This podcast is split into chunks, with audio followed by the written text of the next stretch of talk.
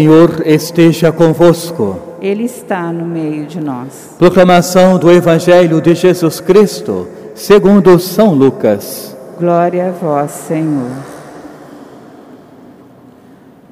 Naquele tempo, Jesus andava por cidades e povoados, pregando e anunciando a boa nova do reino de Deus. Os doze iam com ele, e também algumas mulheres que haviam sido curadas de maus espíritos e doenças. Maria, chamada Madalena, da qual tinham saído sete demônios. Joana, mulher de Cusa, alto funcionário de Herodes. Susana e várias outras mulheres que ajudavam a Jesus e aos discípulos com os bens que possuíam. Palavra da salvação. Glória a vós, Senhor.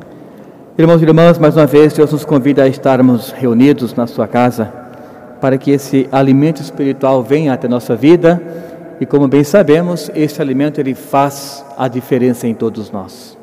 Nós temos hoje na primeira leitura Paulo continua em Corintos, anunciando, pregando o evangelho, a boa nova a todas as pessoas. No entanto, hoje ele encontra uma grande dificuldade com a comunidade. Algo que era muito comum eles pensarem naquele tempo, agora se depara com os que estavam já acostumados com a catequese de Paulo, que era o quê? Segundo eles, não havia, não houve e não teria como haver uma ressurreição. Paulo, que havia falado tanto de Jesus, queria ressuscitar dentre dos mortos, queria nos dar a vida eterna, mas o conceito, o conhecimento da comunidade num todo era este: não tem como alguém ressuscitar dos mortos. No entanto, irmãos e irmãs, em se tratando de matéria de fé, Paulo foi contundente quando olhou para todas as pessoas, quando falou da catequese para todas essas comunidades, dizendo: A minha fé que eu quero transmitir para vocês é a fé que Deus já havia anunciado aos profetas e agora para nós também. O novo homem, esse novo Adão, Jesus, ele realmente ressuscitou, como Deus havia dito, e está entre nós. Portanto, esta convicção de Paulo foi suficiente para que as pessoas deixassem de lado uma catequese mal elaborada e não deixassem com que todo esse pensamento negativo, onde dizia que Deus não estava presente, que Jesus não havia ressuscitado, não pudesse mais ter força. Por causa da decisão, da convivência de Paulo, foi que então a evangelização tomou novos rumos e realmente, como havia dito, Cristo ressuscitou e agora estava no coração dessas pessoas por causa de uma boa catequese. Mas não somente na eloquência da catequese, não nesse sentido. Mais do que a eloquência de Paulo, foi o que? O seu testemunho de vida. E como bem sabemos, irmãos e irmãs, isto é fundamental para uma boa evangelização. A nossa fé deve sempre acompanhar também o que? As boas obras.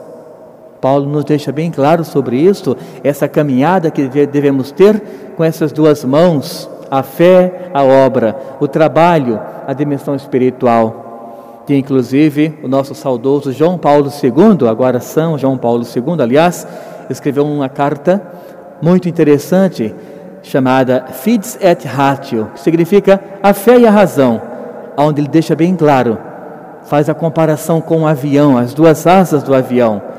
A fé de um lado e a razão da outra, onde as duas caminham juntas. Uma não está para dar vida à outra. Assim como também a fé e a atitude, elas caminham sempre juntas. E Paulo deixou bem claro com a sua convivência e conseguiu mudar esse conceito errôneo que as pessoas viviam em Corinto. Não somente em Corinto, é claro, mas em toda uma parte da sociedade.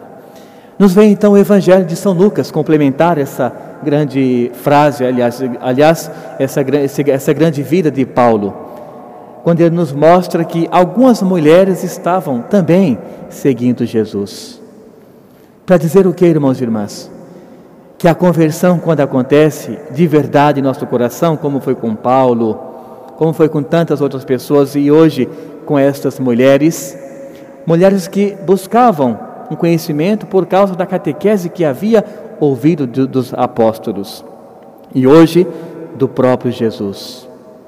Caminhando com ele, elas puderam reencontrar um sentido para a vida. E assim também é a nossa vida. Quando nós caminhamos por nossa conta, por nossa fé, por nosso conhecimento, nós não vamos longe, logo paramos.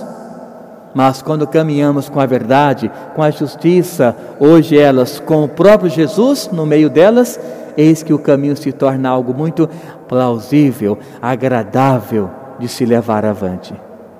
Portanto, irmãos e irmãs, no campo da fé, nós temos que deixar bem claro para nós mesmos que caminho eu estou seguindo e por que estou caminhando nele.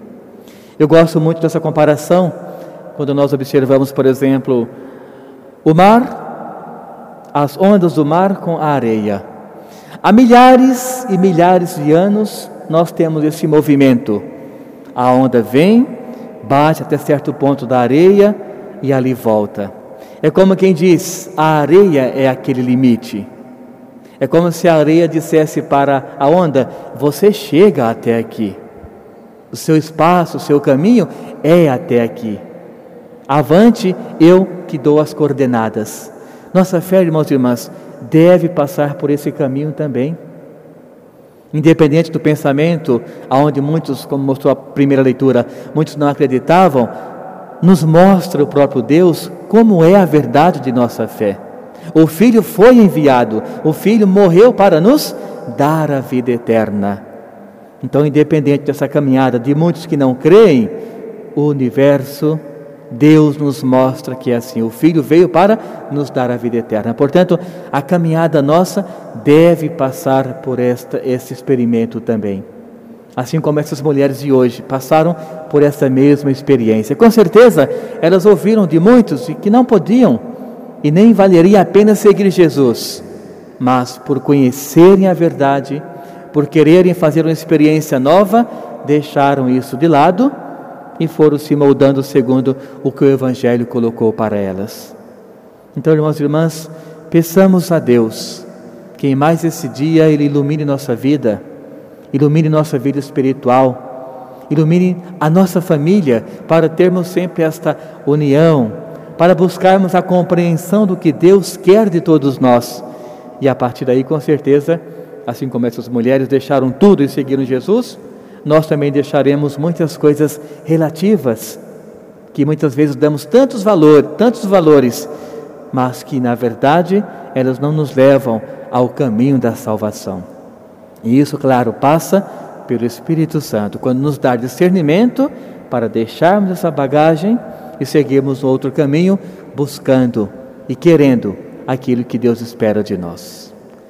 Louvado seja o nosso Senhor Jesus Cristo. Para sempre seja louvado.